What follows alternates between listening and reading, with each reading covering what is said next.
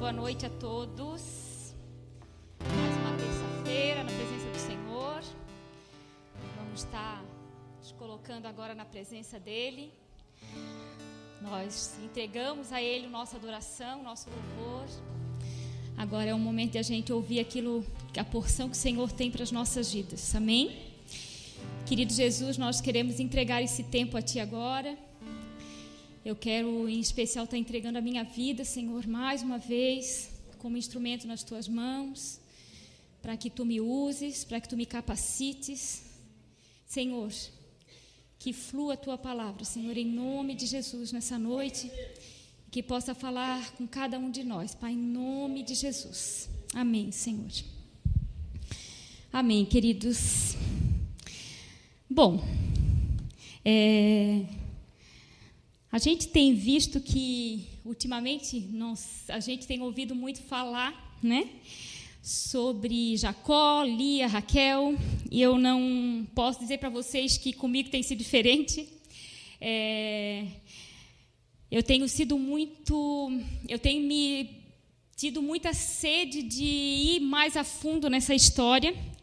É engraçado porque eu acredito que devido à novela, né, que está passando e, e as pessoas vendo uma, uma, uma história contada de uma forma diferente, como a gente costumava sempre ouvir, e nos levou a mudar um pouco a nossa visão e fazer a gente olhar um pouco diferente para a história, né? pelo menos a ter a detalhes que antes nós não, não olhávamos. Né? E, e uma dessas coisas né, que a gente sempre ouviu falar muito Jacó e Raquel, Jacó e Raquel, mas nunca nos ativemos a Jacó e Lia, né? E eu não vou falar exatamente disso, mas é necessário que a gente dê essa introdução para que a gente siga naquilo que eu gostaria de hoje estar trazendo para vocês como palavra do Senhor. Então, é, nós vamos começar vendo um pouquinho ali na, no capítulo 29 de Gênesis, é, quando nascem os filhos de Jacó, né? E a gente sabe que os primeiros filhos são de Lia, né? Então, ali a partir do versículo 31, é, a gente vai vendo ali que vai nascendo cada um dos filhos, né? Dos quatro primeiros filhos de Jacó com Lia. E a gente é, é interessante porque é, a gente sempre torceu muito por, ja, por Raquel, né? Porque a gente via o amor, né? Que Jacó tinha por Raquel. Mas depois a gente começou a compreender que, na verdade, é, Deus abençoou Jacó com Raquel porque foi a mulher que Jacó amou. Mas a, no olhar a história e começar a ver a história de uma outra visão, a gente começa a ver que Lia foi, na verdade, aquela que o Senhor escolheu para que ele é, alcançasse o propósito de Deus, né? Ele usou Lia para isso, né? Ele escolheu Lia. Então, é, aí a gente começa a perceber que a cada nascimento dos filhos de Lia, os quatro primeiros, é, ela sempre coloca o nome dos filhos referente por algum algo que ela estava sentindo no momento. Então a gente percebe ali, o primeiro filho é Ruben, e ela fala que deu esse nome a ele porque o Senhor atendeu a minha aflição. Agora meu marido me amará. Então a gente vê o coração de uma mulher que não se sente amada porque sabe que o marido ama na verdade a irmã, né? E que, e que é, de alguma maneira está sempre tentando buscar o amor desse homem. E no segundo é Simeão. E aí ela diz que coloca o nome de Simeão porque o Senhor ouviu que eu não era amada e me deu outro filho. Aí vem o terceiro, Levi. E aí ela diz: certamente desta vez meu marido terá afeição por mim. Por isso ela botou o nome de Levi. Mas quando chega o quarto filho, Judá, ela fala assim: o nome dele vai ser Judá, porque agora louvarei ao Senhor. Aí a gente vê uma transformação, a gente vê que aqui Lia já não estava tão preocupada mais com em, em ganhar esse amor do marido, mas ela começou a adorar o Deus que a abençoou. Ela começou a ver que ela tinha o amor de Deus, que ela era abençoada pelo Senhor, que o Senhor havia escolhido. E aí o coração dela começou a mudar.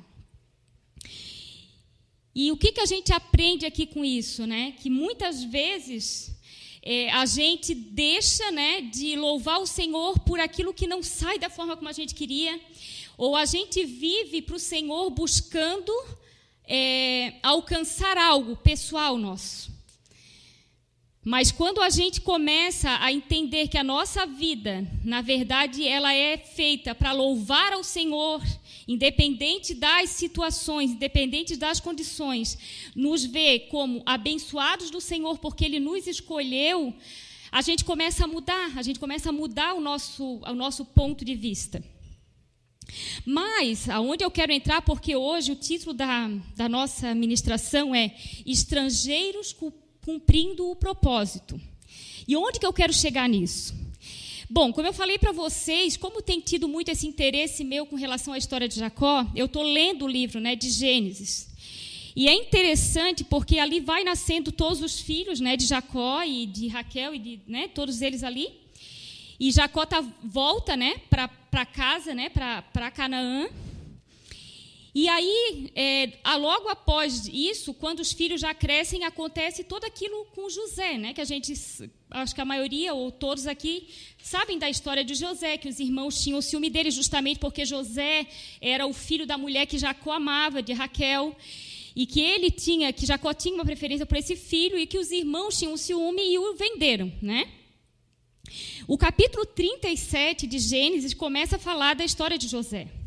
Mas é interessante que a, o capítulo 37 fala dessa venda, né, que os irmãos o vendem como escravo para o Egito. Só que entre o capítulo 37 e o capítulo 39, há uma lacuna ali. O capítulo 38, ele conta uma história completamente diferente. Ele sai da história de José e é, é, é, é esquisito, porque, assim, poxa, cortou a história de José, entrou numa outra história, e se a gente for perceber, o 39 já continua a história de José. E que história é essa? Olha só a história que é. Conta a história de Judá. Quem é Judá? Né? Um, o quarto filho. Né? Que a gente já viu aqui o quarto filho de Lia. Isso está lá, então vamos lá para o versículo 30, capítulo 38, né? de, de Gênesis. Ele vai contar a história de José, de é, Judá e Tamar. E aí a gente vai descobrir o quê? Que Judá, eu não vou ler porque é bastante coisa, então eu vou tentar dar uma resumida na história.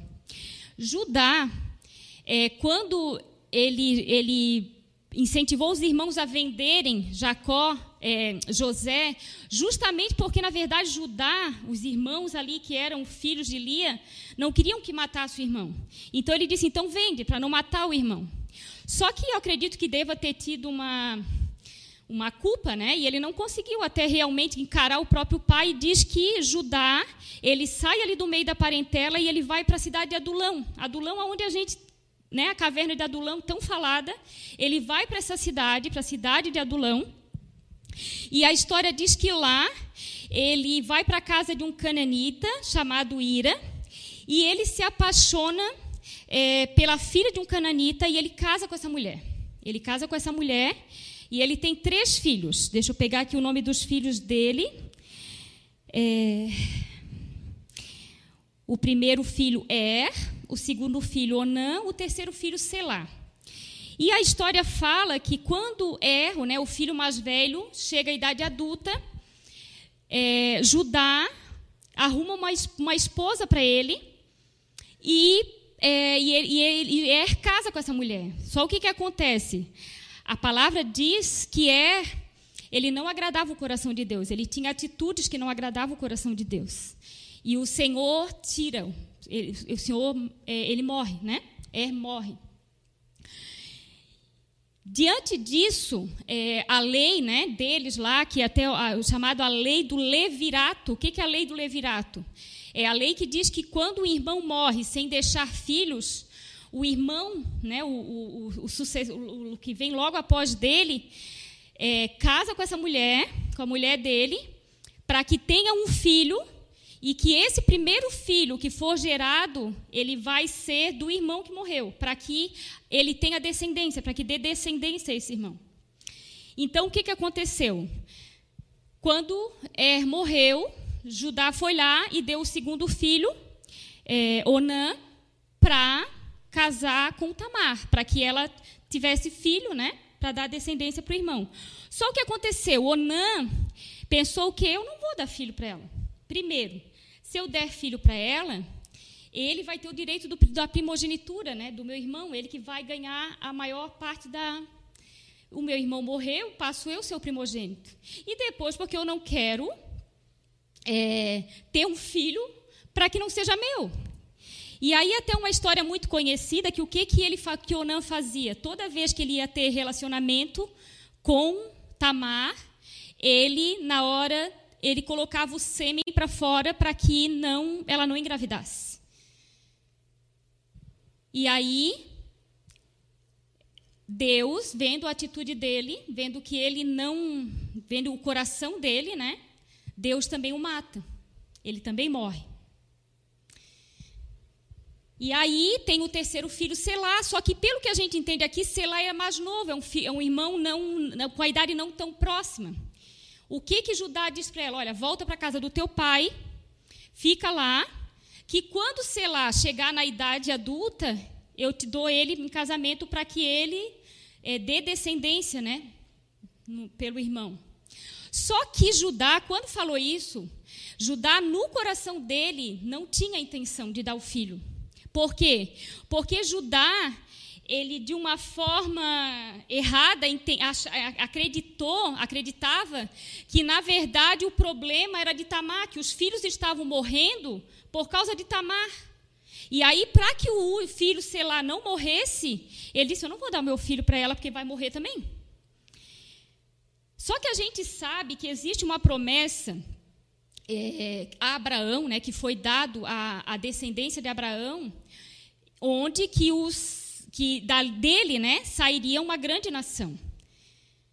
Judá sabia disso, porque se a gente for, for ver é, nos capítulos anteriores de Gênesis, Deus fala isso para Abraão. Olha, ensina a tua descendência, né, a me buscar e, e, e a ter uma vida é, uma vida santa, né? Porque eu vou abençoar a tua posteridade e farei de ti uma grande nação. Então, tinha uma promessa de que esses filhos iriam ter outros filhos, né?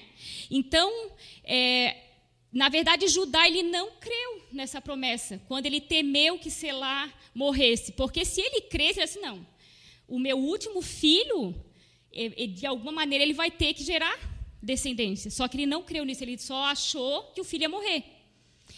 E o tempo passou e Judá ficou viúvo, e viúvou. Passou o tempo do luto dele. Judá é, foi para a cidade, deixa eu pegar aqui o nome da cidade, que eu não, esses detalhes eu não, eu não peguei ao certinho. Deixa eu ver aqui o nome da cidade. Da cidade. Hum, passou um tempo, Judá ficou viúvo, e aí ele foi tosquiar as suas ovelhas em Tímina com o seu amigo, aquele adulamita, o Ira, o Irá, o Irá, Ira. É, ele foi, ele subiu essa cidade para ir lá cuidar das ovelhas dele. E foi dito a Tamar que o sogro estava indo para lá para a cidade.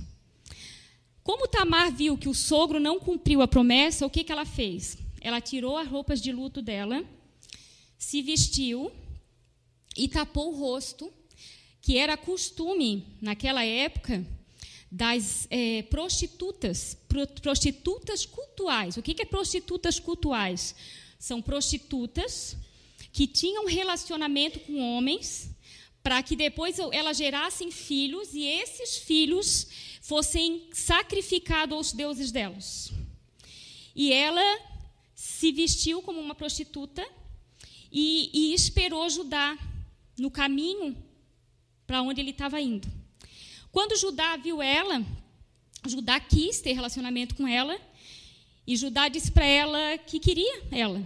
E ela disse: O que, que tu vais me dar para isso? Né, para que eu tenha relacionamento contigo? Ele disse: Eu vou te dar um cabrito. Só que eu não tenho um cabrito aqui para te dar agora. Aí ela assim: Então me deixa algum algum objeto, né, como garantia que você vai mandar o cabrito para mim. E ele assim, tá, o que que tu queres? Ela assim, me deixa é, o teu selo, que era uma marca, né, que era que ele carregava, o cordão, esse selo era tipo um anel, que quando ele ia fazer algum contrato, alguma coisa, ele usava esse anel como selo, confirmando aquilo que ele estava fazendo. Deixa o teu selo, o cordão, onde esse selo, né, porque geralmente eles, eles levavam aqui na pendurado, e o teu cajado. Ok, teve relacionamento com ela, foi embora, e ela voltou para casa, vestiu a roupa de luto dela e continuou na casa dela. Passados dias, Judá pega um cabrito e pede para esse amigo dele, olha, vai lá, procura a prostituta que fica lá, a prostituta que fica na, naquele, naquela área ali, e leva o cabrito e pega os objetos que eu deixei. Só que quando ele chega lá, ele não encontra prostituta nenhuma. E aí ele vai perguntar pelos homens ali ao redor, ele assim, olha, não vimos e aqui nunca vimos nenhuma prostituta, não, não, é, é, não tem nenhuma prostituta nessa área aqui. E aí ele volta e fala para Judá, olha, não encontrei. Aí Judá diz, bom, espero, né? Então ela vai ficar lá com as coisas guardadas, vai ter a recompensa dela. Eu tentei levar. Se nós voltarmos, vai acabar ficando na cara e vão começar a desconfiar, então melhor a gente não voltar. Passado três meses, Tamar aparece grávida. E aí chega ao ouvido de Judá: olha, a tua nora está grávida? Ela se prostituiu, ela está grávida. E o que, que acontecia naquela época quando uma viúva se prostituía? Ela era levada em praça pública e queimada. E aí Judá diz assim: traz ela para a praça que nós vamos queimá-la. Só que quando eles foram pegar lá na casa dela, ela pegou, trouxe os objetos e diz: Olha, leva lá para Judá e diz para ele que, os, que o pai do meu filho é o dono desses objetos. E quando Judá viu aqueles objetos, ele viu que era dele e ele disse: Esse filho é meu. Ela é mais justa do que eu. Essa, é, Tamar é justa, mais justa do que eu, porque eu não cumpri o contrato que eu tinha feito com ela. Conta-se a história que a, essa foi a única vez que ele teve relacionamento com ela e ela teve filhos, né? E até foram gêmeos. E, e, e o nome deles, dos gêmeos, eram, era Pérez e o segundo Zerá. Quer dizer, a gente ouve uma história dessa, que história feia. Não, você não, não, não, não gente, isso aí é de Deus. essa história é de Deus. Que história esquisita, que história maluca é essa? É tão bonito a história de amor de Jacó com Raquel. Gente, a história de José é tão linda. José foi tão maravilhoso, foi tão santo diante do Senhor, temeu ao Senhor, salvou o povo dele. E aí, você, por que mostrar uma história feia dessa? Que história mais esquisita? Cabe a nós, a gente, se a gente olhar uma mulher fazer o que ela fez na época de hoje, seria completamente, diante dos nossos costumes, uma coisa completamente fora de propósito. Mas a gente precisa entender que é uma outra época, uma outra cultura e outras leis, né? A gente percebe que não é a nossa, não é nossa lei, não é os nossos costumes. Porém, naquele costume, dentro daquele costume, se a gente for ver a história da, da da lei do levirato, quando não há irmãos, é, é, é, possível que ela venha a ter relacionamento com um parente mais próximo, podendo até ser realmente o sogro. Então, na verdade, ela foi buscar aquilo que era direito dela. De uma forma errada, porém, o próprio Judá disse que ela foi justa. O próprio Judá reconheceu que ela foi justa. Mas a gente olha uma história dessa e fica, meu Deus, que história feia. Mas é interessante porque o que que isso, né? Eu, quando eu comecei a, a buscar isso, porque quando eu vi essa história foi assim que eu disse, meu por que, que essa história está aqui no meio? E na história de José, né, que é uma história tão bonita que a gente conhece. Porque a gente, às vezes, é, isso é importante porque a gente cria, às vezes, uma. As coisas têm que ser muito certinhas, é, senão não é de Deus. Né? Às vezes a gente vê algumas coisas e fica assim: isso não é de Deus. Não pode, isso aí não, isso aí não é de Deus. Não, Deus não está nisso. Deus não tem esse propósito. Tem alguma coisa errada aí. Mas a gente vai ver que, assim como diz aqui o nosso estrangeiros cumprindo o propósito, a gente vai ver que, na verdade, Tamar, ela está cumprindo o propósito de Deus, por mais louco que pareça ser. Quer ver? Nós vamos lá agora um pouquinho à frente, lá no, no capítulo 48 de Gênesis.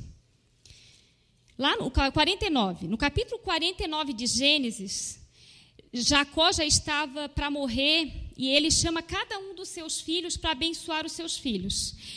Eu vou ler dos quatro primeiros filhos, tá? Que são os quatro primeiros filhos de Lia. Olha só. Ali a partir do versículo, vou ler a partir do versículo 3, tá? Que começa a falar de Rubem. Rubem, você é meu filho mais velho, minha força, o filho da minha juventude vigorosa. É o primeiro em importância e o primeiro em poder. É, contudo, impetuoso como uma enchente, e não será mais o primeiro, pois deitou-se em minha cama, desonrou o meu leito conjugal. Quer dizer, dentro do normal, Rubem era para ser, na verdade, a descendência. Mas, por causa disso, ali ele já disse que ele não é mais o primeiro. Logo em seguida, Simeão e Levi são iguais em tudo. Suas armas são instrumentos de violência, que eu jamais esteja presente em suas reuniões e nunca participe de seus planos. Pois em sua ira mataram homens e por diversão alejaram bois. Maldito seja sua ira, pois é feroz. Maldita seja sua fúria, pois é cruel. Eu os espalharei entre os descendentes de Jacó e os dispersarei por todo Israel. Agora é o grande versículo. 8. Judá. Lembra de Judá? Nós estamos falando de Judá. Judá que teve ali o relacionamento ali com a Nora. Judá. Seus irmãos o louvarão. Você agarrará seus inimigos pelo pescoço e todos os seus parentes se curvarão à sua frente. Judá, meu filho, é um leão novo que acabou de comer sua presa. Como o leão, ele se agacha e como a leoa se deita. Quem tem coragem de acordá-lo? O cetro não se afastará de Judá, nem o bastão de autoridade de seus descendentes, até que venha aquele a quem pertence aquele que todas as nações honrarão. Quem é? Jesus. Essa foi a promessa de Judá, que Judá recebeu de Jacó. Está entendendo a importância desse filho nascer? Desse neto de Judá nascer? A importância dessa descendência? Aí a gente olha a história feia ali e não consegue compreender, mas era necessário que essa, que essa criança fosse gerada. Era necessário que a descendência continuasse. E, e, é interessante porque Tamar, ela era uma estrangeira. Ela era uma, ela era dali da uma cananita, né? Ela era uma cananeia ou cananita, sei lá como é que se chama. É, ela era uma estrangeira, né? Porém, assim como a gente pensa que como Deus falou a Abraão para que Abraão é, falasse, né, levasse para a sua descendência a promessa que tinha sobre eles, com certeza Tamar conhecia a promessa que existia sobre os filhos de Abraão, sobre a descendência de Abraão. Ela sabia da necessidade de haver essa descendência, por isso houve tanto esse zelo dela de querer uma descendência, de ter uma descendência, né? Uma estrangeira deu valor ao que aqueles que eram é, diretamente né, é, responsáveis por isso não valorizaram. Judá não deu tanto valor a isso. Judá se preocupou mais com o filho para não morrer do que fazer a descendência da sua, da sua, da sua geração. Né? Tamar, Tamar ela teve essa preocupação. Tamar sabia que precisava ser gerado, né? ela sabia que precisava dessa geração. E aí, quando a gente fala, né, uma história dessa, o que que me, o que, que me veio a lembrança? Aquele versículo de 1 Coríntios 1, 27 que diz: Deus escolheu as coisas loucas deste mundo para confundir as sábias. Né? Aí, aí é uma prova disso. Deus às vezes faz as coisas de uma forma como a gente não espera, como a gente não imagina. Porque se a gente olhar a história, é tão bonita a história de amor de Jacó e Raquel. Por que, que Deus não escolheu né, a história de amor deles? Porque o propósito de Deus era ali. Deus até é, de, permitiu que Jacó casasse com Raquel porque ele amava Jacó e ele queria alegrar o coração de Jacó. Assim como ele é com a gente, ele conhece os nossos sonhos, né? ele sabe as coisas que agradam o nosso coração e aquilo que nós desejamos. Então o Senhor, ele nos abençoa, né? ele abençoa com as coisas que nós sonhamos. Porém, o propósito dele tem que estar acima de, dos nossos sonhos. Ainda que precise fazer uma coisa louca para que o propósito do Senhor aconteça, né? O que Tamar fez aos nossos olhos parece uma loucura, mas ela não mediu esforços para que o propósito de Deus fosse cumprido, para que se cumprisse. E sabe o que é legal? Vamos lá em Mateus no capítulo 1. Vamos agora lá para o Novo Testamento. Primeiro livro do Novo Testamento, Mateus capítulo 1, bem no iníciozinho, que vai falar sobre o quê? Mateus capítulo 1, ele começa com a genealogia de Jesus. E aí a gente vai ver ali. Abraão gerou Isaac, Isaac gerou Jacó, Jacó gerou Judá e seus irmãos, Judá gerou Pérez e Zerá, cuja mãe foi Tamar. Olha aqui. Tamar aparece na genealogia de Jesus. Se vocês for perceber, ali depois vai dizer assim, ó, Pérez gerou Esron, Esron gerou Rão, Rão gerou Aminadab. Está falando o nome das mulheres? Está falando o nome das mães deles? Não. Está falando o nome, mas Pérez apareceu ali. Mas é, Tamar apareceu ali, como a mãe de Pérez. E interessante porque não aparece a geração dos outros do, do outro filho de Judá, aparece só de Pérez, né, dos dois filhos de Tamar. E se a gente perceber, e vocês seguirem ali, eu não vou ler tudo, mas ali no capítulo 5 diz assim: Salmão gerou a Boaz, cuja mãe foi Raabe. Quem era Raabe? Uma estrangeira. Aí depois, um pouquinho ali na logo seguinte assim, Boaz gerou Obed, cuja mãe foi Ruth. Quem era Ruth? Uma estrangeira. Só as estrangeiras apareceram. Sabia disso? Só as estrangeiras apareceram na genealogia de Jesus. E o que que nós somos, gente? Nós somos estrangeiros, né? A palavra não diz isso. Eu, deixa eu achar o texto aqui que fala isso que eu peguei aqui. Efésios 2,19. Vamos lá ler Efésios 2,19? Olha só o que fala Efésios 2,19.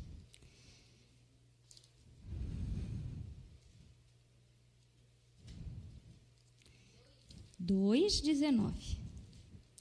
Eu estou com uma mão só aqui, então é mais. Eu até marquei o texto, mas só que.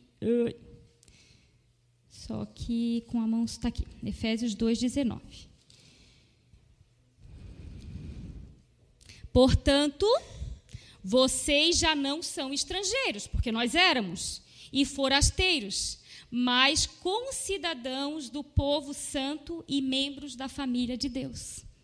Pérez, é, é, Tamar era estrangeira, porém ela fez parte da genealogia de Jesus. Nós também somos estrangeiros, não éramos, né? Não somos mais. Hoje nós fizemos parte da família de Deus, né? Hoje nós fizemos parte da família dele. Tá, pastor Elisa. O que que tu está querendo falar então diante dessa história? Estou querendo que dizer, queridos, que assim como Tamar, né, conhecendo a história, sabendo é, da bênção de Deus, né, da promessa que Deus tinha sobre o seu marido, ela não mediu esforços para cumprir o propósito de Deus. Nós também, como estrangeiros, enxertados na família de Deus, conhecemos a promessa de Deus. Conhecemos Hoje nós não esperamos a vinda do Messias, hoje nós esperamos a volta do Messias. Né? Nós sabemos que existe essa promessa.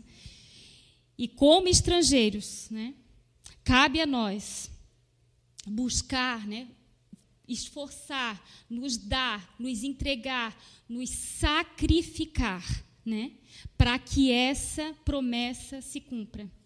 Queridos, a gente está vendo aí Afeganistão, a gente está vendo aí terremotos no Haiti, a gente está vendo o país, o Brasil, a situação que está, onde não, não se sabe mais o que é justo, o que não é justo, o que é, o que é a justiça, o que não é a justiça, porque está uma loucura total. E, e a gente tem visto que realmente a promessa está tá, tá caminhando, né? as coisas têm caminhado para o cumprimento da promessa, para a volta do nosso Messias. Tamar, ela, ela agiu acima dos interesses pessoais dela, né? Ela entendeu que o propósito de Deus estava acima dos sonhos dela, do sonho de ter um marido, de ter uma família. O que Tamar queria era um descendente.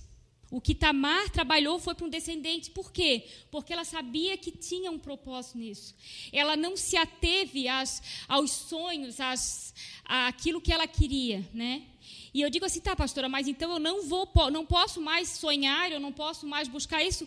Ah, nós temos um Deus que nos ama, um Deus que nos conhece e sabe o que agrada o nosso coração. Mas nós precisamos ter um caminhar com Deus onde o que é mais importante é o propósito de Deus, ainda que precise a gente sacrificar os nossos sonhos, ainda que a gente precise sacrificar os nossos sonhos. O propósito de Deus o cumprimento do propósito dele tem que ser a coisa mais importante da nossa vida. Eu quero ir lá agora, nós vamos lá para o último livro da, da Bíblia, Apocalipse, no capítulo 5, para a gente entender né, o que, é, que, que propósito é esse, né? o que nós temos que esperar, o que nós estamos esperando. Que propósito é esse que eu tenho tanto que brigar, que eu vou ter que lutar, que eu tenho que viver para esse propósito? Que propósito é esse? Apocalipse 5, a partir do versículo 5. Pode ser a partir do 4. Comecei a chorar muito, pois não se encontrou ninguém digno de abrir o livro e lê-lo.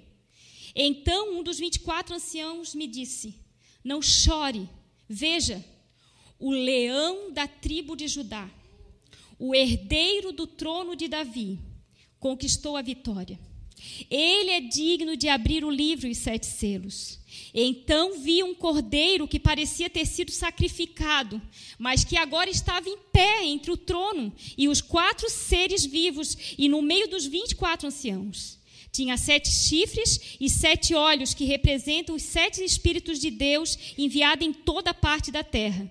Ele deu um passo à frente e recebeu o livro na mão direita daquele que estava sentado no trono. Quando o cordeiro recebeu o livro, os quatro seres e os vinte e quatro anciãos se prostraram diante dele.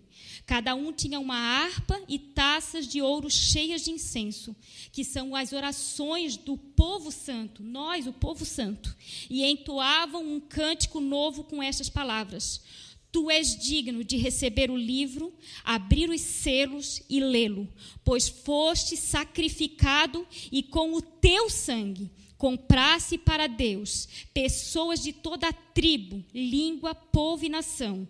Tu fizeste dela um reino de sacerdotes para o nosso Deus, e elas, nós, reinaremos sobre a terra. Aqui está o nosso propósito. O propósito de quê? do leão da tribo de Judá. A promessa que foi feita lá no princípio, para que no final se cumpra. A gente começou no primeiro livro da Bíblia, terminamos no último, que é o cumprimento dessa promessa. Então, queridos, é, eu quero estar tá trazendo para vocês aqui, sabe, esse entendimento que não, não, não é tempo de nós ficarmos perdendo tempo, de não buscarmos o nosso Deus e adorá-lo mas adorá-lo como ele merece ser adorado, sabe? Não adorá-lo de qualquer forma. Não adorá-lo quando eu estou feliz ou adorá-lo quando eu estou precisando, mas adorá-lo em todo o tempo e fazer da nossa vida o mover para que a palavra dele se cumpra, para que ele volte, para que a gente veja isso aqui se cumprindo e que a gente reine com ele, porque a gente faz parte, a gente faz parte disso, a gente faz parte desse propósito. Nós somos nós somos é, é, família do Senhor, nós fizemos parte disso aqui. Nós reinaremos com Ele. E a nós cabe fazer o que Tamar fez. Eu conheço, eu sei qual é o propósito, então eu vou trabalhar em prol desse propósito, custe o que custar. Se eu tiver que abrir mão dos meus sonhos, eu vou abrir mão dos meus sonhos. Eu não posso perder, eu não posso deixar de viver para esse Deus, porque a minha vida não está boa, ou porque aqui não está dando como eu gostaria, ou porque os meus sonhos não são realizados. O Senhor nos conhece e Ele nos dá na medida que Ele, nos, que ele acha que é o momento de nós recebermos. Mas ainda que isso não aconteça, nós vamos, eu quero terminar lendo o texto de Hebreus 11, é, a partir do versículo 35, que diz assim: aqui, queridos, é só para a gente ter uma ideia do que muitos já fizeram por crer nesse propósito e que nós somos chamados a fazer o mesmo. Eu, eu fala muitas coisas antes, mas eu, eu vou ler a partir daqui. Outros, porém, foram torturados, recusando-se a ser libertos, e depositaram sua esperança na ressurreição para, vida, para, uma vida melhor. Alguns foram alvos de zombarias, de açoites, e outros acorrentados em prisões. Alguns morreram apedrejados, outros foram cerrados ao meio, e outros ainda mortos à espada. Alguns andados vestidos com peles de ovelhas e cabras, necessitados, afligidos e maltratados. Este mundo não era digno deles. Vagaram por desertos e montes, escondendo-se em cavernas e buracos na terra. Todos eles obtiveram aprovação por causa da sua fé. No entanto, nenhum deles recebeu tudo o que havia sido prometido, pois Deus tinha algo melhor preparado para nós, de modo que sem nós eles não chegassem à perfeição. Aqui diz, ó, eles não receberam tudo o que havia sido prometido, porque havia algo melhor. Havia algo melhor. Então, talvez, querido, às vezes, ah, mas Deus me já fez tanta promessa para mim. Ele, ele é fiel para cumprir, mas que ainda que ele não cumpra, há algo melhor. E o que, que é esse algo melhor? A eternidade, querido. É estar com o nosso Deus eternamente, é estar com Jesus eternamente, é reinar com Ele em terra, reinar com Ele em vida. Isso é, isso, isso tem que ser o nosso propósito principal.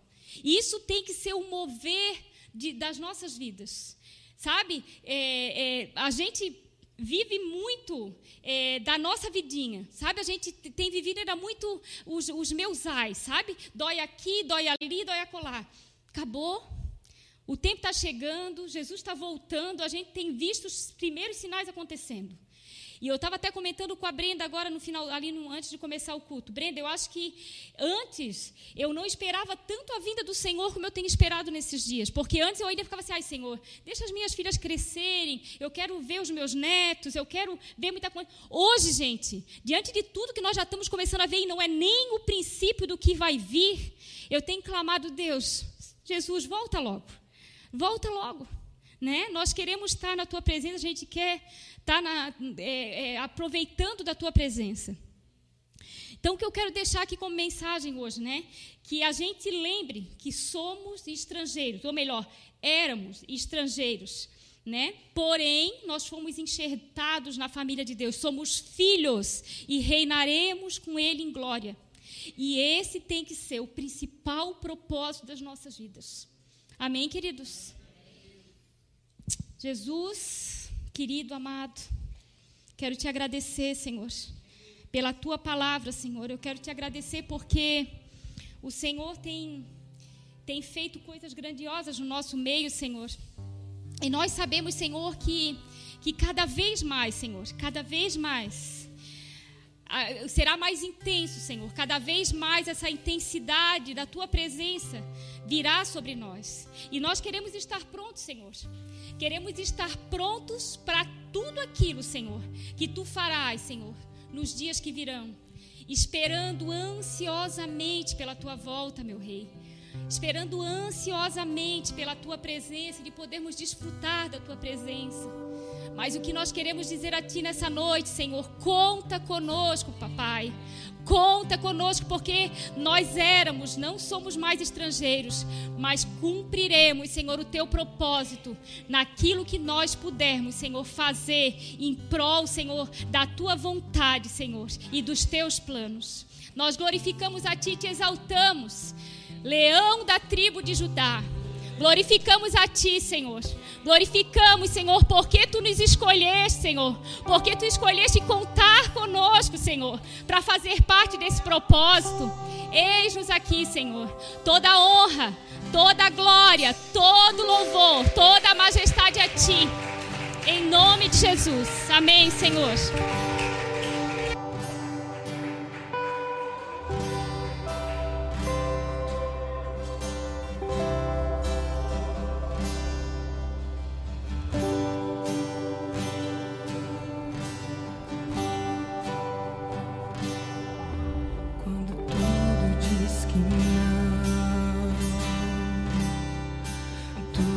draws me.